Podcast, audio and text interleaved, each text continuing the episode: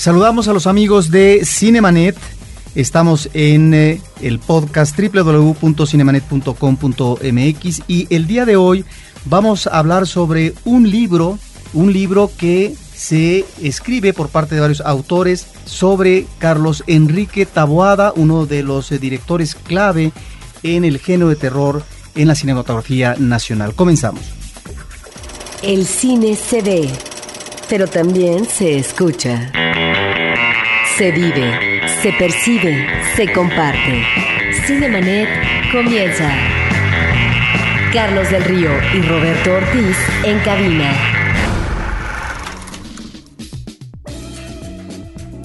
Carlos Enrique Taboada mereció un libro recientemente publicado por parte del Instituto Mexicano de Cinematografía, Conaculta y Editorial JUS. Y el día de hoy nos da mucho gusto reunir algunos de los autores de este libro para que nos platiquen precisamente sobre esta nueva edición, esta aproximación a un cineasta importante en la historia del cine mexicano que además recientemente se presentó, tengo entendido, con mucho éxito en el Festival de Guadalajara. Está con nosotros eh, Pablo Guisa, que es el uh, director general del Festival Mórbido, un festival internacional de cine fantástico y de terror que se celebra anualmente en Tlalpujahua. Muchas gracias por estar con nosotros, Pablo. No, gracias a ustedes por invitarnos y por apoyar la difusión de este libro, que es la obra de Carlos Enrique y de Mórbido, porque la coedición es IMCINE Jus y el Festival Mórbido. Perfecto.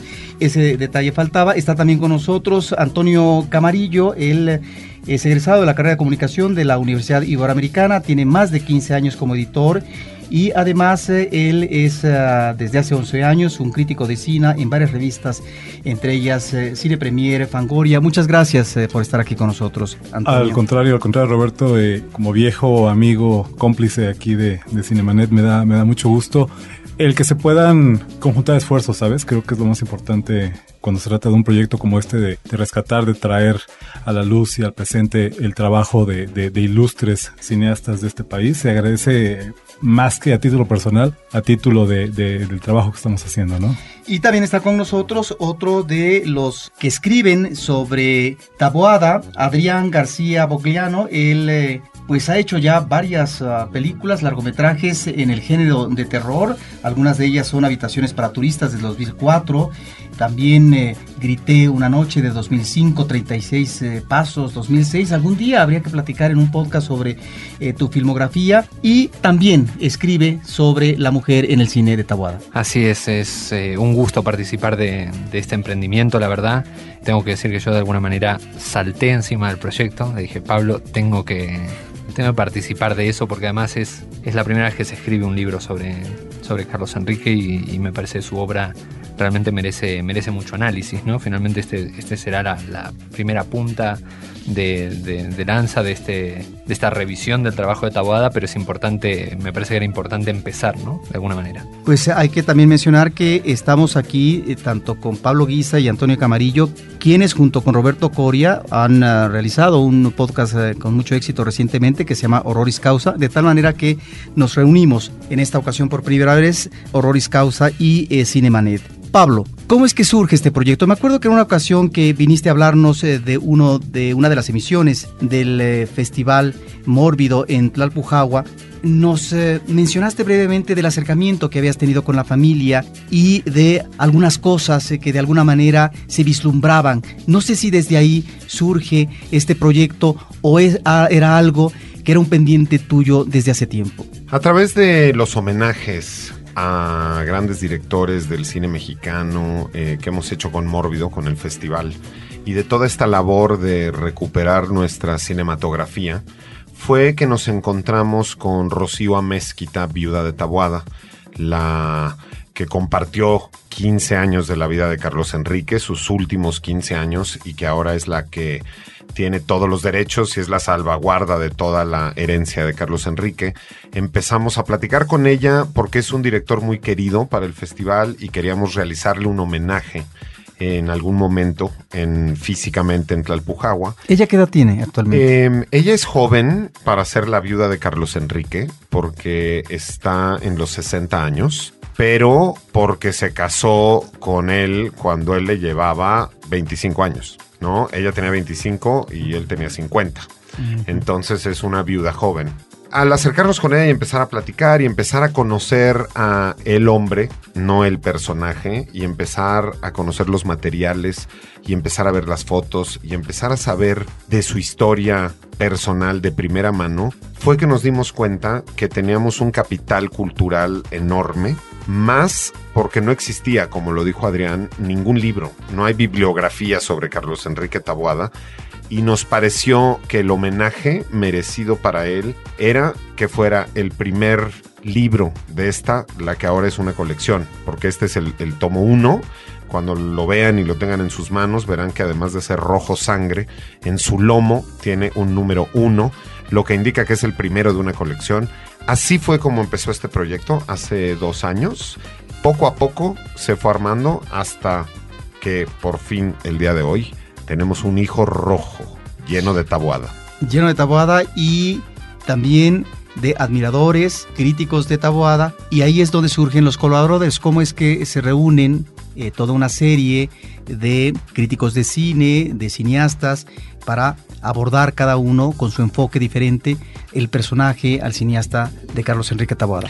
Mira, la idea era mm, hacer un libro que fuera así un homenaje pero que al mismo tiempo no fuera un libro académico, ¿no? Y para eruditos y conocedores, sino que estuviera presentado y escrito de una manera ágil y sencilla y ligera para que los que no conocen eh, a Carlos Enrique pudieran tomar este libro como una breboca, como una botana, y que su apetito cinematográfico a partir de esto creciera. Y también eh, decidimos que fuera de una manera plural que tuvieran un espacio en este libro los que han tenido una relación y han tenido algo que ver con la obra de Taboada recientemente. Julio César Estrada, Gustavo Moeno, directores de dos de los remakes de las películas de Carlos Enrique, los invitamos a que participaran eh, dentro del libro. Antonio Camarillo, que es un colaborador eh, de Mórbido, es nuestro director de contenidos, también está dentro. Y nos parecía importante eh, la participación, por ejemplo, de Adrián para mostrar la universalidad de Taboada y mostrar también cómo este director mexicano es reconocido y valorado por un joven argentino, director de cine de terror y que tiene mucho que decir de este autor. Asimismo, eh, Luis García Royce tiene una participación dentro del libro que es más bien gráfica, ¿no? Es a manera de un, cómic donde hay un diálogo entre Edowarma Rampo, eh, que es un director japonés, y Carlos Enrique Taboada, lo que hace una vez más este ejemplo, ¿no? Y este puente para demostrar y plantear desde este libro la universalidad de los temas que trata Carlos Enrique y también del lugar que poco a poco está teniendo ya dentro de la cinematografía universal. Antonio Camarillo, ¿por qué es importante en el cine mexicano Carlos Enrique Taboada? Entiendo que este libro es un libro que se enfoca básicamente por el contenido de sus artículos y de sus ensayos, a lo que es la participación de Taboada en el cine de terror, pero él obviamente tiene una obra abundante como guionista en el cine mexicano, como director de otro tipo de géneros, pero el caso específico de terror, ¿por qué es importante un libro y que sepamos de este cineasta como público en general, porque sí sabíamos de su importancia a partir de la crítica de los historiadores, pero este libro de alguna manera arroja luz para que un público más amplio, estoy hablando de los cinéfilos, puedan acercarse y saber quién, quién es Tabuada. Bien, Roberto, como ya apuntaba, como ya insinuaba, empezaba a insinuar Pablo hace un momento. En un momento dado nos quedó claro a todos los que estamos involucrados, sobre todo en el proyecto Mórbido, incluso antes de que el libro tuviera una identidad o se empezara incluso a, gestar, nos quedaba claro un hecho que, que ese sí es un hecho aterrador, que era la falta de materiales, la falta de bibliografía, ya lo decía Adriana ahorita, sobre la obra de Tabuada. A mí en lo particular El caso de Tabuada me parece fascinante por una sencilla razón. Estamos hablando de un, de un cineasta que, como bien mencionas, si bien fue muy prolífico, su carrera va mucho, mucho más allá de lo que hizo concretamente en el género de terror, de las cuatro películas que se consideran esta filmografía gótica de su parte. Este, él tenía muchos años produciendo, eh, bueno, eh, escribiendo inicialmente y luego dirigiendo películas en otros géneros. Trabajó mucho en la televisión también. Entonces, es un hombre, es un cineasta muy prolífico en primer lugar. Pero más que eso, más que nada, es un cineasta que es genuinamente popular. Si tú le preguntas a cualquier persona, independientemente de si es aficionada al cine de terror, independientemente si tiene una postura o no acerca del cine mexicano, que también es algo que sucede, si tú le preguntas a, la gente si ha visto el libro de piedra, eh, Hasta el viento tiene miedo, Más negro que la noche, invariablemente la respuesta va a ser por supuesto. Son películas que han visto en la televisión, son películas que tienen muy presentes, y esto nos habla de un, cineasta que ha tenido eh, o que tuvo de alguna manera la, la capacidad eh, que logró acercarse al gusto popular de la gente. Eso en este país, como tú lo sabes, no es, no es poco logro, ¿no? Entonces estamos hablando de un cineasta que tiene ese lado popular, que tiene ese lado de reconocimiento general del público. Estamos hablando de un cineasta que era prolífico y que sabía eh, perfectamente de lo que estaba hablando cuando se paraba detrás de una cámara. Y al mismo tiempo estamos hablando de un cineasta injustamente poco conocido, poco reconocido, no quisiera decir poco valorado también. Y es aquí donde, repito, se hacía evidente esta escandalosa falta de material alrededor de su obra. En lo que a mí concierne, en lo que a mí me toca en la, en la realización del proyecto, debo, debo decir que fue un poco un, un reto cuando Pablo me ofreció escribir el texto sobre los animales en el universo de Tabuada. Yo había, digamos, perdido poco antes de eso a una mascota y me dijo, creo que estás en una situación en la que puedes estar más sensible al respecto, ¿no? Fue un poco un reto porque al final no es, pues no es material para una crítica cinematográfica. Aquí paradójicamente el, el, crítico del grupo es el único que no hace crítica en el libro, ¿no? Bueno, tampoco los textos de Gustavo y de, y de Julio César que son un poco anecdóticos también. Sí, desde el punto de vista del realizador. Claro. Y sin embargo, este, a mí el gran valor del proyecto, eh, vuelvo a repetir, me quedaba claro en ese momento, en el momento en que para mí era muy importante generar, empezar a generar una bibliografía alrededor de la obra de Tabuada y que esa, en lo que a mí respectara, que esa bibliografía no estuviera de alguna manera empañada, si quieres usar la palabra, por mi opinión personal, sino que se redujera un poco, o se ciñera más bien a los hechos, a los datos, a algo que pueda servir de punto de partida para que más gente venga después y a partir de este tipo de libros eh, también construyan parte de esta obra, ¿no? Entonces, volviendo a tu pregunta inicial, creo que este, si el valor de la obra de Tawada está en su cine, en esas películas que compiten de tú a tú, de par a par, con muchas grandes cintas de la cinematografía mundial del género de terror. Este, en ese sentido, la, el análisis que hace Adrián es como muy, muy es, pródigo en, comparaciones, en ejemplos, etcétera. Es también bien importante eh, empezar a trabajar por darle a, su obra, que los méritos los tiene y están ahí y son visibles para todos, y la difusión que realmente merece. Pues ya que mencionas el texto de Adrián García Bogliano, Las mujeres en el cine de Carlos Enrique Taboada, platícanos de este texto que es, me parece, un texto muy disfrutable y en donde tú aterrizas muy bien en cada una de las películas de esta tetralogía del terror de Taboada sobre el papel que cumple en la dramaturgia y las narraciones eh, de Taboada el papel de la mujer.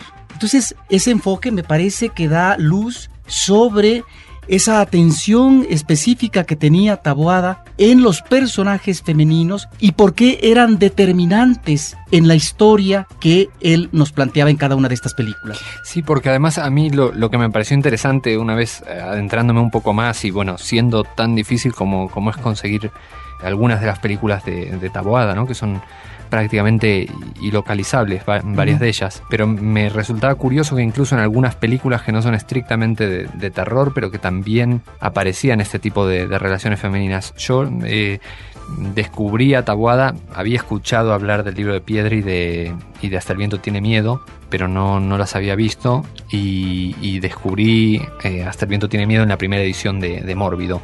Y a mí lo, la primera cosa que me llamó la atención, aparte de que me pareció que era un, un relato increíblemente sólido, aun cuando después yo creería que es incluso te diría la que menos me gusta de sus, de sus películas de terror, pero, pero me pareció un relato increíblemente sólido y, y lo que me llamó mucho la atención fue esta cuestión de que todos los personajes importantes de la película fueran personajes femeninos, porque era una cosa que a mí siempre me pareció muy interesante a la hora de, de hacer películas, digamos, trabajar un poco las relaciones femeninas en el, en el género de terror y me parece que eh, no ha habido ningún otro director que lo, que lo explotase tan sistemáticamente como él, ¿no? Yo por ahí eh, encuentro algunas comparaciones con cierta época de, de, la obra de Darío Argento, posterior, por supuesto, eh, pero me, me, parecía que era una cosa realmente, realmente significativa, ¿no? Y, y, hay, hay muchos elementos ahí que hablan también mucho de la época, ¿no? Y de determinados cambios en el rol de la mujer y, y, de cómo la mujer interpreta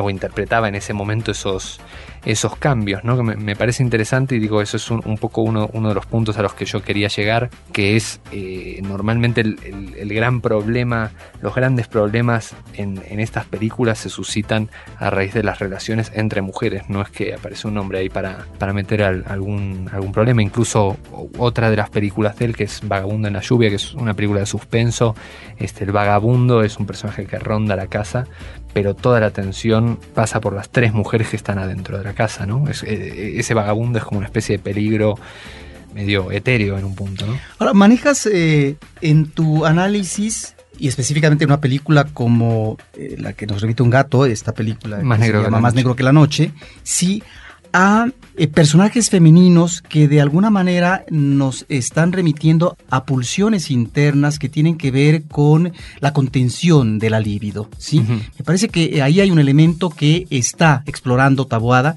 en sus personajes femeninos. Yo creo que sí, hay, hay un elemento sexual ahí fuerte e interesante, ¿no? Porque también en algún punto, y eso es, eso es otro punto a mí al que me interesaba llegar, puede haber una visión un poco superficial de, de qué es lo que significa la escena del striptease en Hasta el viento tiene miedo, por ejemplo, o, cosas por el estilo, pero me parece que queda claro cuando uno sigue viendo la obra de, Taboada, ¿no? Cuando ve esa escena de Más Negro que la Noche en la que las chicas están probándose ropa de, ropa antigua, ¿no? De, lo que podrían haber sido sus, abuelas.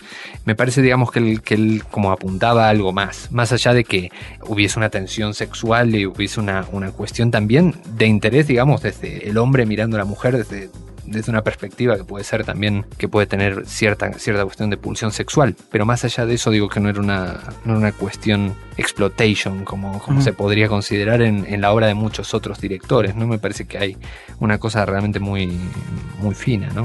Otro elemento que tú mencionas es, eh, en el caso de personajes uh, maduros, esta idea de lo que puede ser la maternidad y esa dificultad en el tránsito, por ejemplo, de los hijos hacia una fase de la adolescencia, donde inclusive te remites a clásicos eh, del cine como podría ser El Exorcista. Uh -huh. ¿sí? eh, esa dificultad de relación entre eh, los hijos y los padres sí. y que crean una tensión que eh, más que establecer un puente para poder manejar convenientemente las inquietudes adolescentes, eh, conflictúa la relación. Exacto, es, esas tensiones las, las, manejó muy bien él, yo creo en el libro de piedra, que es quizás su, yo la considero su película más aterradora realmente, y, y me parece que, que ahí estaba muy, muy puesto sobre la mesa el tema de, digamos, de, de la crisis de la familia clásica, ¿no? del modelo clásico de familia, y después me parece que que se centra específicamente en esos personajes infantiles, en ese tránsito difícil en, en Veneno para Asadas, que ya es, creo yo, su, el canto del cisne, ¿no? Su película más refinada como director. Que a mí ese es otro, otro aspecto que también yo eso lo, en la presentación en, en Guadalajara eso lo, lo señalaba y a, a, mí eso me llama muchísimo la atención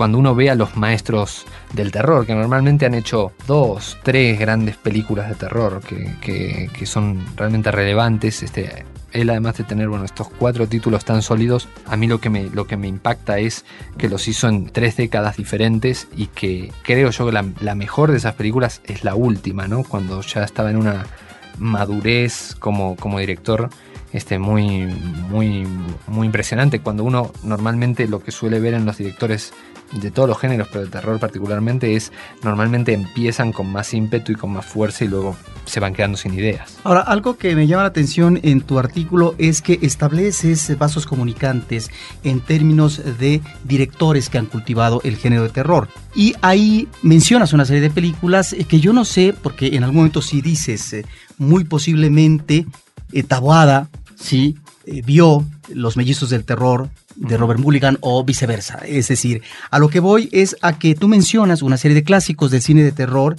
eh, que nos arrojaron películas extraordinarias que tienen que ver con estas temáticas que elabora muy bien eh, como por ejemplo en el caso de Jack Clayton, Posesión Satánica, una película del 61 que está basada en, en La Vuelta de Tuerca de Henry James. Bueno, estamos ante esa dificultad de poder ubicar lo que es el mundo de la realidad y la fantasía y que finalmente también tiene que ver con un problema de represión sexual por parte de una institutriz y que tú estás estableciendo, si no esta comparación, este símil y esta forma como a veces el cine se alimenta a partir de otros directores. También mencionas, y me parece muy correctamente, un director como Robert Mulligan, sí, a propósito de una película suya del 72, eh, The Other, Los Mellizos del Terror, que por otra parte me parece que fue un director muy sensible de estos eh, periodos eh, difíciles eh, de el desarrollo humano a través de la edad, como puede ser la infancia, en el caso de Robert Mulligan, que nos dio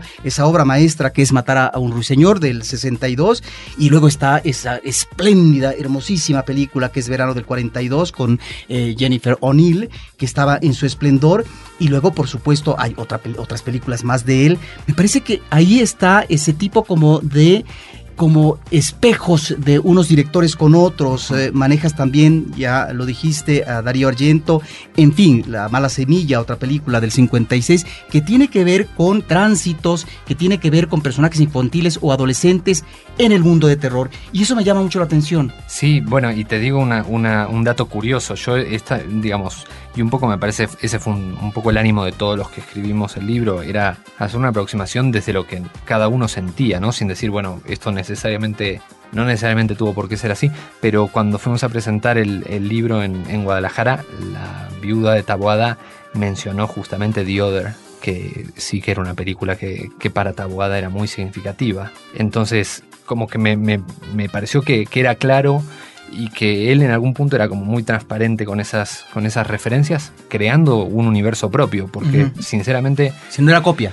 No, y sinceramente yo considero que Veneno para las Hadas es superior a The Other, aun cuando The Other es una, es una estupenda película, pero, pero a mí personalmente me gusta, me gusta más Veneno y me parece que, que lo lleva a otro a otro punto, pero me parece que esas relaciones existen, ¿no? hay cosas en, en, en, las películas a la inversa, hay cosas de las películas de Argento que me da la sensación de que, de que Argento tuvo que haber visto en algún momento o en algún festival o en algún lugar, este tuvo que haber visto Hasta el viento tiene miedo, por ejemplo. O lo que tú mencionas también, como a veces a posteriori ciertos cineastas retoman eh, temas muy bien trabajados, en este caso por parte de Taboada, como Peter Jackson en esa extraordinaria película de criaturas celestiales. Exacto. ¿No? Sí.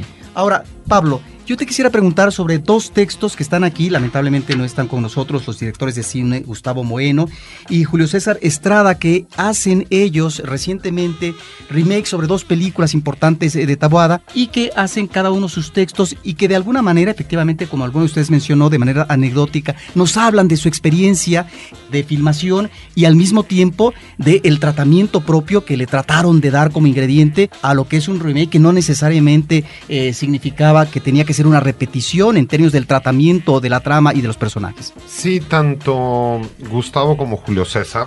Los invitamos a participar en el libro por la labor que hicieron de traer a Tabuada de nuevo a las pantallas grandes.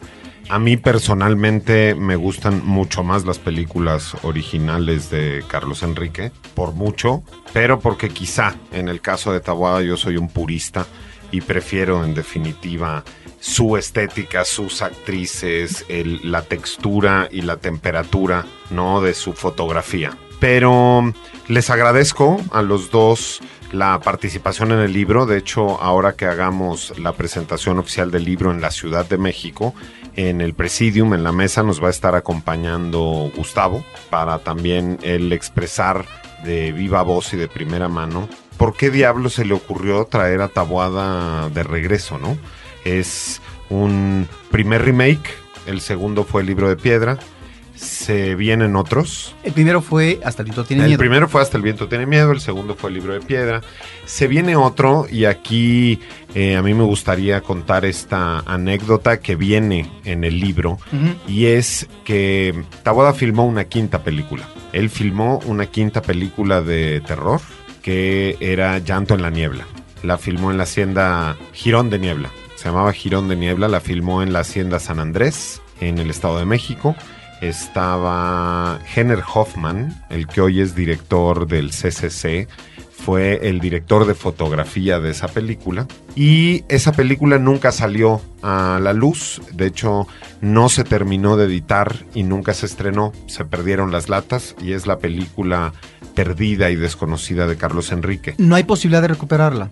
Pues seguramente está en algunas bodegas de, de alguien del Estado o del ejército, porque resulta que la hacienda donde estaban editando la película tuvo unas implicaciones legales y de pronto llegó el ejército y la policía a cerrar la hacienda y embargar todo lo que había ahí adentro. ¿En Y qué año estamos hablando? y entre eso, eso debe de haber sido... Fue cuando entró Carlos Salinas a la presidencia y algo tuvo que ver toda esa política de ese momento. Fue cuando hicieron este movimiento, se perdió la película.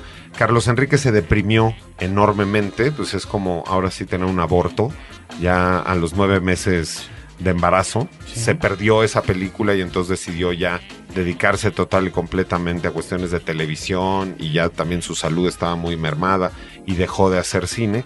Pero sí se filmó. Ahora eh, Julio César tiene los derechos de esa historia para levantarla de nuevo. Se ha mencionado por ahí que Geraldine Chaplin estaría dentro de la historia. Hace mucho que no tenemos noticias, pero no es un guion inédito de Carlos Enrique, es un guion de una película que él sí filmó. Ahora, hay guiones inéditos. Ahora en el baúl de los recuerdos, y esa es otra sección muy importante y muy emotiva para nosotros en este libro, que fue darle también un espacio a la persona, al humano, ¿no? Fuera de el, el halo de director de cine y de todo lo que Tabuada eh, podría provocar entre sus eh, contemporáneos, ¿no? Porque Tabuada fue un, un director que, por ejemplo, nunca salió a filmar, nunca estuvo en un set sin el saco y sin la corbata. Él era... ¿Muy formal? Le llamaban, sí, le llamaban el duque del terror porque él todo el tiempo salía perfectamente bien peinado. Que así se llama su texto. Sí, con su camisa planchada, con su corbata, con su saco. Hace poco en una platicando con Adriana Barraza sobre su experiencia con Sam Raimi en Drag Me to Hell, Arrástrame al infierno, y que ella comentaba que Sam Raimi todos los días de filmación llegó de saco y corbata a el set. Yo le dije, bueno, pues Tabuada lo hacía hace muchísimos años más.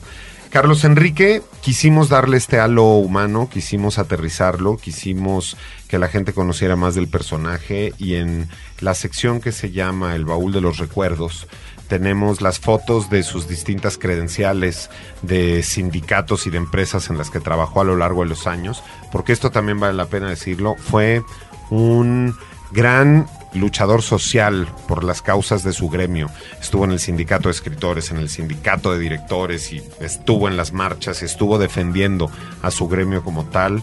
Tenemos una foto que es muy especial para nosotros porque es la foto de su primera comunión y Taboada fue declaradamente este hereje, ¿no? De hecho, escribió un libro inédito que se llama Introducción a la herejía por Carlos Enrique Taboada, que lo tenemos eh, nosotros y pretendemos en algún momento escribirlo.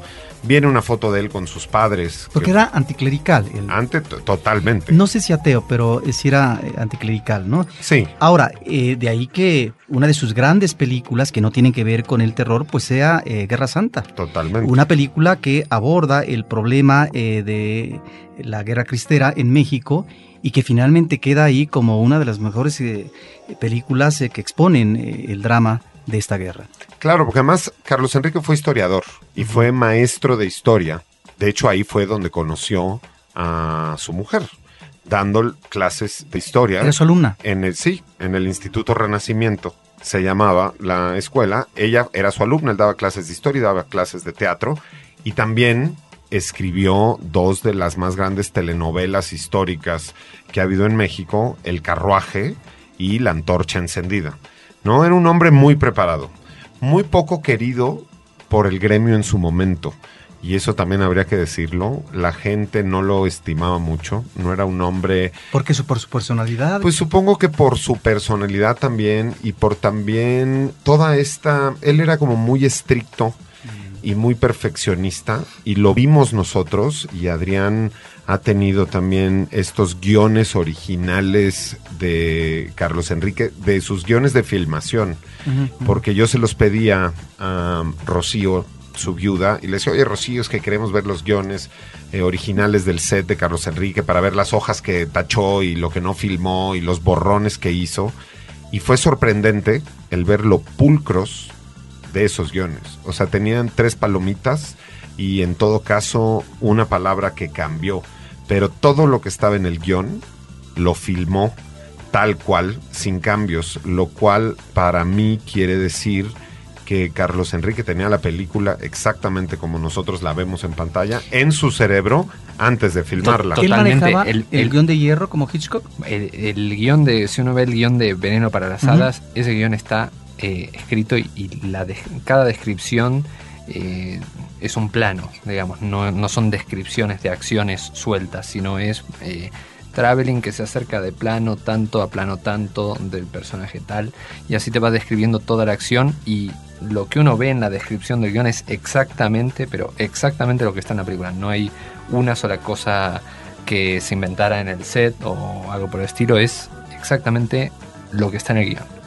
Eso habla de la personalidad de Carlos Enrique, que de pronto en un mundo cinematográfico hiper sindicalizado como era en el que él estaba en ese momento, donde el Estado además controlaba no solo los estudios, sino la producción cinematográfica y se manejaba toda esta cuestión de los compadrazgos y los favoritismos, pues supongo que provocaba un choque ¿no? cultural e ideológico que no le facilitaba a él el trabajo. No, y es, y es un hecho también que, que Carlos Enrique era, era un hombre de convicciones y era un hombre coherente. ¿no? Y esas son características que tienden de pronto a molestar a ciertas personas en ciertos eh, círculos, ¿no? Este era, era un hombre que no se avergonzaba de sus creencias o su falta de esta en lo que se refiere a la, a su postura frente a la religión. Contestando tu pregunta, sí, él era ateo, él no, no practicaba una religión. Y yo creo que son estas convicciones, esta manera tan frontal de conducirse y de, y de defender su punto de vista y de defender su convicción la que le acarreó muchas de esas enemistades. Cinemanet está de intermedio. Regresamos en un instante. Ahora, diseñar y hospedar su página web será cosa de niños. En tan solo cinco pasos, hágalo usted mismo sin ser un experto en Internet. Ingrese a suempresa.com y active ahora mismo su plan. Suempresa.com, líder de web hosting en México tipos de vinos, variedades de uvas, viñedos, cómo llevar una cata, regiones vitivinícolas, casas productoras y todo lo que quieres saber sobre este tema lo encuentras en Vino para principiantes, un curso en línea de educación sobre el vino. www.vinoparaprincipiantes.com, un podcast de frecuencia cero, Digital Media Network. Atrapa toda la pasión del fútbol americano profesional en Yarda Cero. Resultados, estadísticas, predicciones, comentarios y análisis expertos para que no te capturen atrás de la línea de golpeo. Llega primero y gol y consigue la anotación en www.yardacero.mx. Un podcast de frecuencia cero. Digital Media Network. Cinemanet. Pues en tu texto mencionas eh, precisamente esta actitud en el trabajo por parte de Taboada en donde la improvisación no podía existir. Y en este tu bestiario donde abordas eh, el universo de los animales en Carlos Enrique Taboada, quisiera que nos platicaras sobre ello porque a partir de un ABC uno va encontrando figuras, elementos que se van conectando a propósito de la relación que tiene con los animales, los caballos, llegó a tener eh, cuadra en el hipódromo de Tabuada, eh, con eh, los perros, con los gatos, la presencia de los animales en su cine. Bueno, vas conectándonos con una serie de elementos que finalmente quedan expuestos en su cine. Platícanos de tu texto. Bueno, como comentaba hace, hace un momento ya, el escribir este texto fue un poco un reto en el sentido de que, bueno, en efecto, no, como ya decía, un análisis aquí eh, pretende ser un, texto meramente anecdótico, ¿no? Pero que en efecto trata de, encontrar puntos en común. Eh, las anécdotas que tratan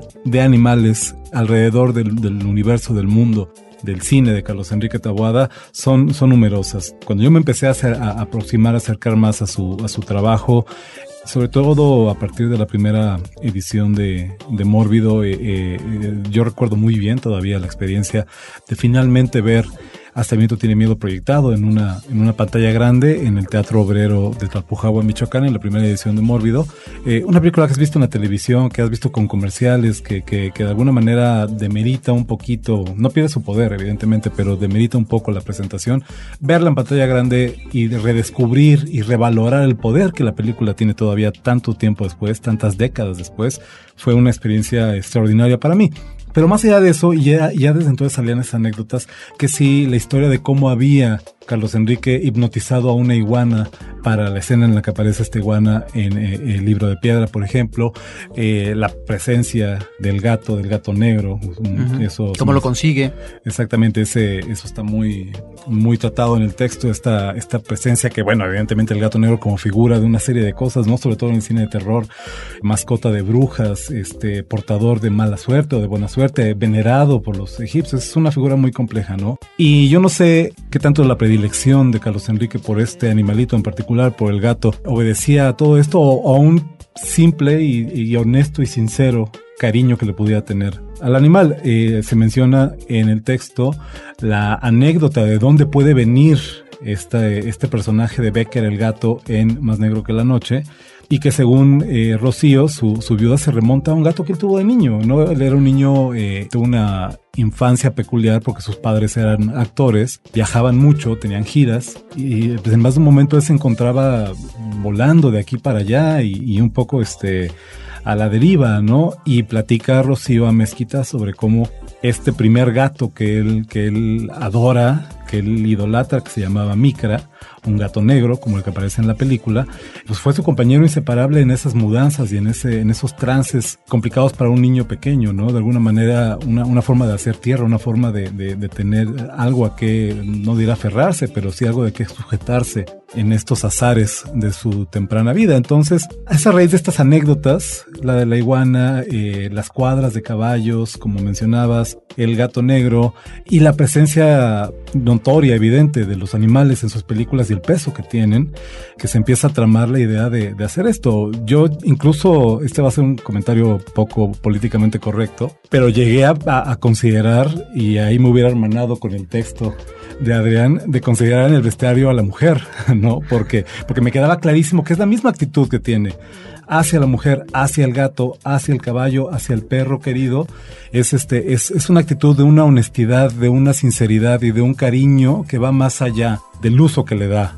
dentro de la historia, dentro de la trama, evidentemente, en, la producción de la película de estos animales. Y, para eso, eh, otra muestra, otro ejemplo, y, este, y es algo que platicamos mucho Pablo y yo cuando, cuando estábamos eh, hablando inicialmente del texto. Carlos Enrique es conocido también por nunca haber maltratado o lastimado a un animal durante la producción de una de sus películas. En momentos y en situaciones en las que, sobre todo en la época estamos hablando, en los 60 en los años 70 antes de que, de, que fuera como más obligatorio el respetar y el tener a una persona en el set que diera fe de que se estaba tratando bien a los animales, etcétera, en un momento en el que muchos cineastas no se tentaban el corazón para matar a un animal en el set, inclusive frente a la cámara, eso es algo que Carlos Enrique jamás hizo. ¿Por qué? Porque no lo hizo por este amor y por este cariño sincero que le tenía a los animales. Y es aquí donde viene la anécdota de, de la iguana hipnotizada. Él, como estudioso de muchas disciplinas, ya lo mencionaba eh, Pablo hace rato, este, como historiador, como me, me, decía su viuda, él tenía dos grandes pasiones en la vida, que eran los animales y la historia, ¿no? Entonces, como historiador, como médico, como este, evidentemente cineasta, etcétera, una de sus pasiones que tenía, unos intereses, era en el hipnotismo, una, una disciplina, por llamarla de alguna manera, que aún a la fecha tiene, tiene mucho de, de magia y de superstición, es algo que no está de alguna manera avalado científicamente, ¿no? Pero eh, platica Rocío, porque ella lo, veía, ella lo, vio con sus propios ojos, cómo Carlos Enrique era capaz de inducir estados de trance hipnótico en los animales para que pareciera que estaban muertos, para que pareciera que, este, vamos, que no se movieran y no, fue, no fuera necesario ni drogarlos ni matarlos para que se hiciera una, una escena. Entonces todo esto nos habla de un hombre, repito, un hombre muy consecuente, muy coherente, de posturas muy firmes, ¿no? Y que llevaba estas posturas y estas ideas a sus últimas consecuencias en la realización de sus películas, ¿no? Y eso a mí me parece sumamente admirable, ya no únicamente como cineasta, sino incluso como ser humano. Sí, ahí en tu texto también eh, se narra aquella anécdota sentida de un perro de la familia que resiente la muerte de su dueño, es decir, de Carlos Enrique Tawada. Y aquí es donde eh, quiero mencionar que este texto también abre la posibilidad eh, de escuchar la voz de la viuda de Taboada, que es Rocío Amezquita García. Tú vas en, eh, incursionando en cada una de las letras eh, de, tus elementos temáticos, vas metiendo la voz de Rocío Amezquita, platicando precisamente sobre la personalidad, sobre su relación, sobre su vida con Taboada. Así es, yo debo, debo aprovechar la oportunidad en este momento para extenderle nuevamente un agradecimiento a Rocío eh, esa tarde que me recibió en su casa, en esta casa que, que fue el hogar que compartió con, con, Carlos Enrique en los últimos años de su vida. Esa tarde que me recibe en su casa, que me muestra fotografías, eh, eh, que me permite convivir con sus animalitos que todavía tiene y que me abre su memoria y su corazón para platicarme todas estas anécdotas, fue definitivamente para mí un, momento eh, que atesoro. Fue, le agradezco muchísimo a Rocío desde aquí el habernos abierto, no nada más a mí, al proyecto, a Mórbido, las puertas de su hogar para dejarnos penetrar en el mundo de Carlos Enrique. Y en efecto, este, eh, todas estas anécdotas nos hablan, como ya decía Pablo, de la dimensión humana del personaje, ¿no? Más allá de, lo que se pueda ver en sus películas, más allá de lo que se pueda hablar. Esta dimensión más personal, más anecdótica de la vida de Carlos Enrique, a mí me parece que, como, como ya decía ahorita, lo pinta de cuerpo completo y nos, y nos da acceso a, otra, a otro punto de vista que es complementario al análisis que se puede hacer más riguroso de su obra, ¿no? Pues ahí está esta primera aproximación eh, de este libro, Taboada, que impulsa el Festival Mórbido. Y Pablo, te quisiera preguntar, ¿cuándo viene la presentación aquí en México? Supimos ya de su presentación exitosa en Guadalajara, pero viene ahora una en México. No sé si también se va a manejar uh, la presentación de este libro en algunas eh, ferias de libro en provincia. No sé si sobre esto nos pudieras eh, comentar. Y bueno, ya que nos eh, dices que este es el primer libro de una serie de libros, ¿En qué consiste este proyecto editorial? Muy bien. En Guadalajara nos fue muy bien y decidimos presentarlo ahí porque era el festival de cine eh, que nos quedaba más cercano a la fecha que salió el libro de la imprenta. También porque Guadalajara es uno de los festivales más importantes de cine de nuestro país. A nivel internacional, es sumamente reconocido, hay gente de todo el mundo y queríamos darle a Tabuada ese lugar y presentarlo ahí. La presentación ya en la Ciudad de México, que además es la presentación oficial del libro, no podía ser en un mejor lugar que en la Cineteca Nacional, que nos va a recibir. Y junto con IMCINE y Editorial Jus vamos a presentar este libro. A nosotros nos gustan mucho eh, las cuestiones cabalísticas y la presentación es el 6 del 6 a las 6. Eso es eh, lunes 6 de junio a las 6 de la tarde en la Cineteca Nacional. Se va a hacer la presentación del libro. Eh, estará Gustavo Moeno, Rocío Amezquita, viuda de Tabuada, Adrián García eh, Bogliano y yo en la mesa presentando. Estará abierta una ronda de preguntas y respuestas. Los demás colaboradores también estarán presentes, están también invitados, porque, y aquí aprovechamos para invitar a todo el público de Cinemanet que nos escucha, después de la presentación del libro vamos a tener una proyección de la película Veneno para las Hadas en 16 milímetros ahí en la cineteca. Esto es muy raro. Digo, ver materiales de Tabuada en, en, en fílmico, en cine, es sumamente extraño. Pero además, en 16 milímetros, mucho más. Esta es una copia de Mórbido del festival que nosotros conseguimos y que la vamos a poner a la disposición de la Cineteca este día para presentarla. Y al terminar, habrá un cóctel y unos canapés y ya podremos compartir, ¿no? Más a nivel personal y celebrar a este gran autor que este año eh, cumplió 14 años de fallecido. El próximo año son sus 15 años. Tenemos planeadas varias cosas a nivel nacional e internacional. Entre esas, exhumar sus restos. Estoy trabajando en convencer a Rocío del asunto porque no está muy convencida. ¿dónde? No, porque él está enterrado en Puebla. Ah. Él está enterrado en Puebla y la tumba, aunque sí trae el nombre de Carlos Enrique, es una tumba muy modesta y que no tiene este a Hugo, al niño de piedra en ningún lado y que no tiene una estatua de un gato negro. Entonces queremos exhumar eh, sus restos y construirle un monumento digno de Tabuada para sus 15 años de fallecimiento.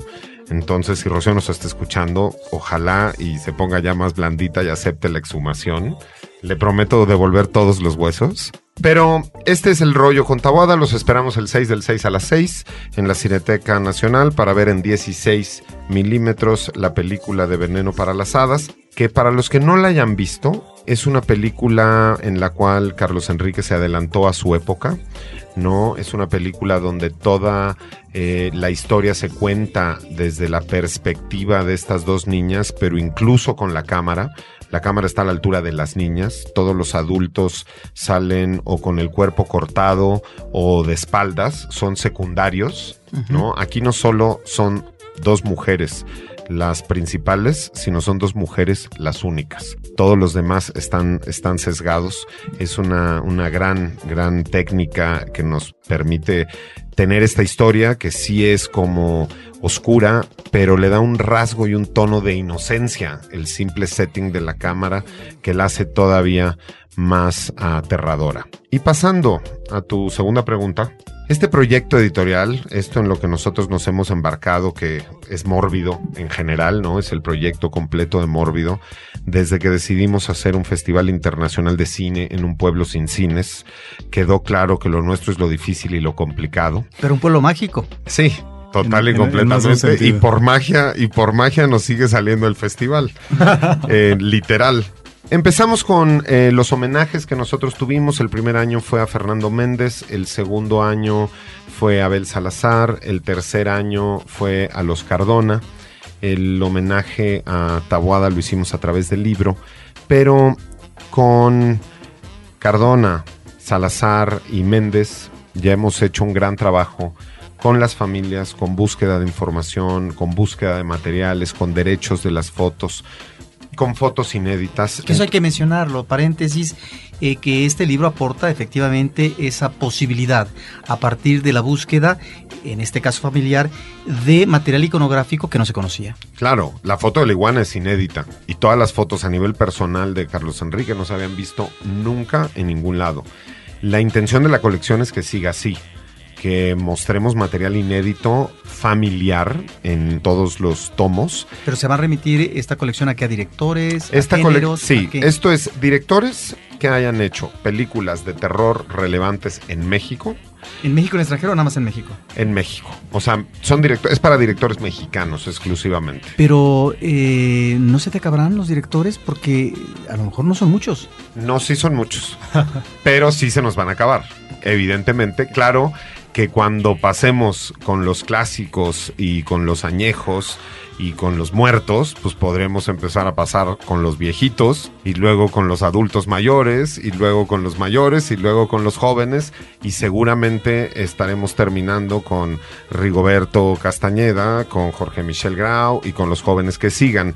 El libro que sigue eh, para nosotros es Fernando Méndez el que queremos nosotros hacer, que queremos de hecho presentar en el próximo Festival de Cine de Guadalajara, porque es un director muy entrañable, porque el vampiro que él creó, ese vampiro cachondo con Germán Robles, es un ícono del cine de terror mexicano a nivel internacional, ¿no? Se le conoce esa película como Drácula in an Hacienda, ¿no? Nos da un papel eh, muy importante. Don Germán sigue vivo, la familia de Fernando Méndez ya platicamos con ella, de la Vega Alfaro, Eduardo de la Vega Alfaro ya hizo un libro con la Universidad de Guadalajara muy extenso sobre la obra en general. Porque habla de cada una de las películas y las fichas técnicas y sinopsis, sí. Él va a participar con nosotros bajo los lineamientos de este libro, que de hecho él ya tiene el libro de Taboada y le gustó mucho, bajo este lineamiento de ser poco ortodoxo, poco académico, y además buscar temas que crucen la obra más que hablar solamente de la obra misma. Me preguntabas también, y se me pasó contestarlo,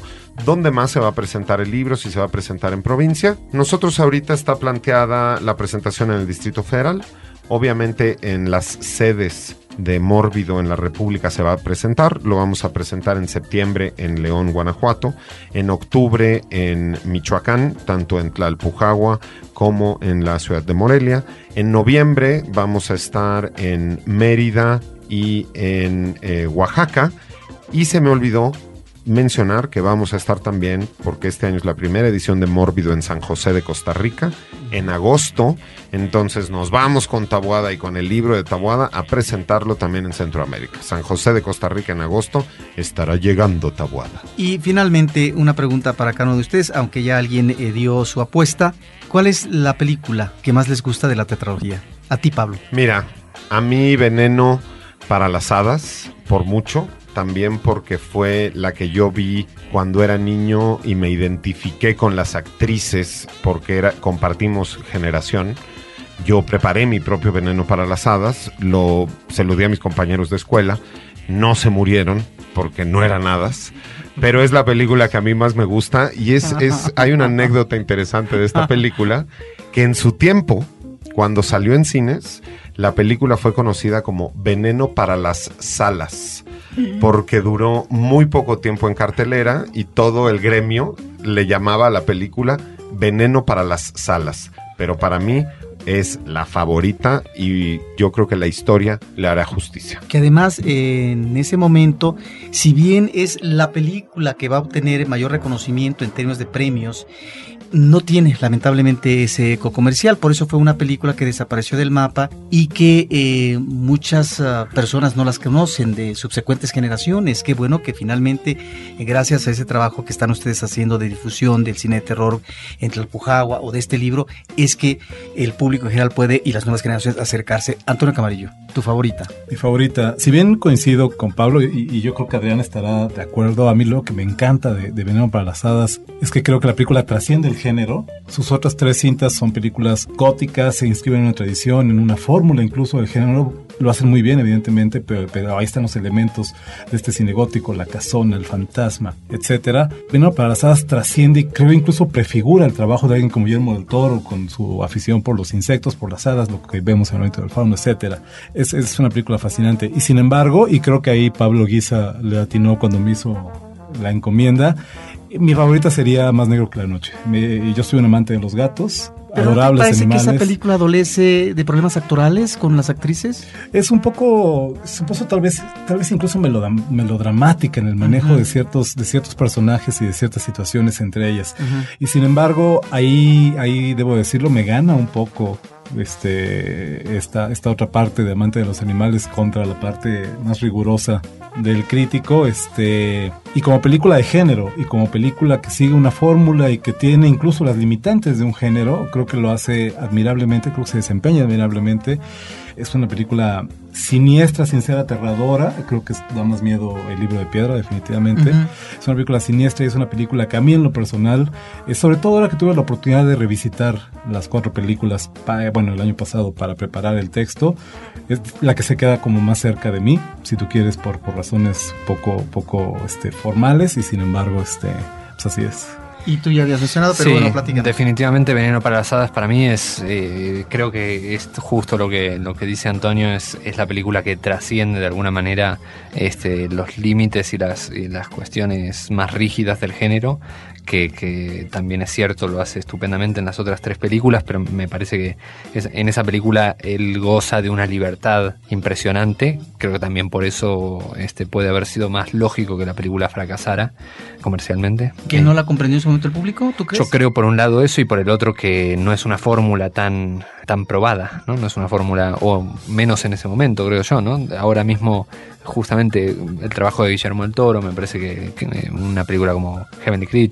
Eh, me parece ya por ahí se, puede ver de otro modo, pero a mí y un poco a lo mejor yo en un momento pensé, dije, bueno, a lo mejor yo estoy demasiado obnubilado por esta película por algún motivo y, se le hice ver a, a, muchos amigos amantes del, del, género de terror y la verdad un poco la sensación afuera de todo el mundo de la película es ¿Qué pasa que esta película no, no, está considerada un clásico dentro del género? ¿no? ¿Qué pasa que esta película es absolutamente desconocida para todos eh, afuera, ¿no? En, en, el extranjero? Que es lamentablemente es así. Bueno, no está con nosotros eh, Carlos del Río. Él me tenía que preguntar cuál es mi película favorita de esta tetralogía. Yo creo que es Veneno para las Hadas. Es eh, la película en donde decanta su estilo este director y en donde encontramos un manejo complejo de los personajes femeninos, un universo que realmente explora de una manera impresionante y en donde este toque entre realidad y fantasía están ahí de manera permanente y lo que ya dijo Pablo y que está mencionado en uno de los textos por parte de ustedes, creo que el tuyo, eh, Adrián, este manejo de la cámara en donde finalmente el espectador puede ver este universo infantil efectivamente a partir de estos dos personajes femeninos. Pues muchísimas gracias por estar con nosotros, Pablo Guisa, eh, Antonio Camarillo, Adrián García Bocleano. Muchas felicidades eh, por esto este libro que finalmente, como ustedes mencionan, es ah, la primera publicación, el primer acercamiento que se hace de un director de la talla eh, de Carlos Enrique Taboada y que esto nos habla también de las ausencias, nos habla también eh, de esta carencia informativa y de investigación en nuestro cine mexicano porque este es un director que desde hace tiempo tenía que ya haberse comenzado a investigar, no porque no existiera la crítica y finalmente estuvieran las aportaciones de una serie de investigadores, de críticos y de historiadores, pero finalmente, así como tú mencionaste, esta labor por parte eh, de Eduardo de la Vega Alfaro en el caso de Méndez, bueno, ahora este libro es una primera aproximación a un cineasta importantísimo en la historia del cine mexicano y específicamente en el género de terror. Enhorabuena, muchas felicidades. Cinemanet se congratula de que tengamos esta publicación, de que podamos compartir con nuestros escuchas este alumbramiento que finalmente parece ser que va por muy buen camino. Yeah, pues muchas gracias por invitarnos. Los esperamos el 6 del 6 a las 6 y en www.morbidofest.com están las fotos, están muchas cosas más y por ahí nos vemos. Agradezco, agradezco también eh, la invitación y como ya mencionaba al principio, el esfuerzo conjunto que al final es eh, uno de los grandes valores que yo encuentro en Cinemanet, esta, esta voluntad de llevar a la gente el cine, su análisis, su comentario, todo lo que sucede alrededor del, fenómeno fílmico. Repito, es escandalosa, es aterradora la falta de información. Yo lo sufrí cuando, cuando mi única fuente de información era la entrevista con Rocío Amezquita y, y no encontrar nada en ningún lugar sobre el, trabajo de Tabuada. Yo espero, repito, que este primer libro sea el primero de muchos, y no nada más de la colección de Mórbido, de muchos libros sobre el trabajo de Tabuada y de una revaloración de su obra. Y en ese sentido te agradezco a ti también, Roberto, y a Carlos del Río y a Cinemanet, el que nos den este espacio, esta, esta ventana para poder darlo a conocer. Adrián, ¿con qué te despides? Yo agradezco mucho también, eh, me parece importantísimo ganar este, este espacio para, para Taboada y para el resto de los directores, particularmente, digo, en general para, para, toda la obra, la vasta obra cinematográfica mexicana que nos es desconocida afuera. Digo, aunque este es un libro pensado en un principio o, publicado en un principio para consumo interno, digamos de alguna manera, eh, eh, espero que sirva de alguna manera para,